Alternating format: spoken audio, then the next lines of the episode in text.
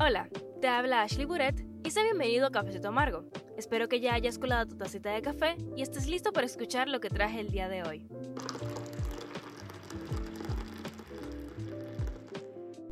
Hoy, más que una pregunta, te traigo un caso interesante de cómo un periódico tradicional reformó toda su imagen para adaptarse al mundo digital. Te estoy hablando del Colombiano, un periódico originado en Medellín que cuenta con más de 100 años de antigüedad.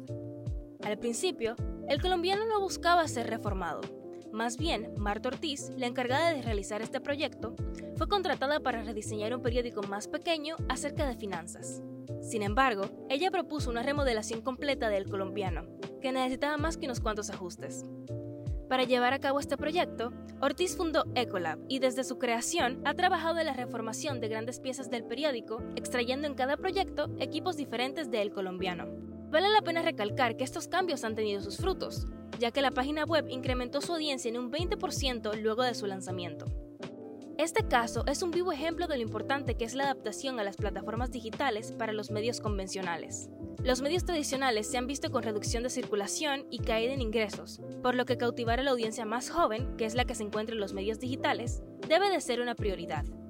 En definitiva, el cambio no es una tarea fácil. Hay que investigar, analizar, realizar encuestas, reclasificar la audiencia y ni se diga de todo el tiempo invertido en cada uno de los proyectos.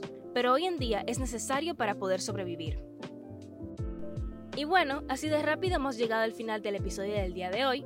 Les estuvo hablando su servidora, Ashley Buret, y si quieres saber un poco más de mí, te recomiendo que te pases por mis redes sociales que están bajo el mismo nombre, o si prefieres, por la página web de este proyecto universitario, cafecitoamargo.wordpress.com.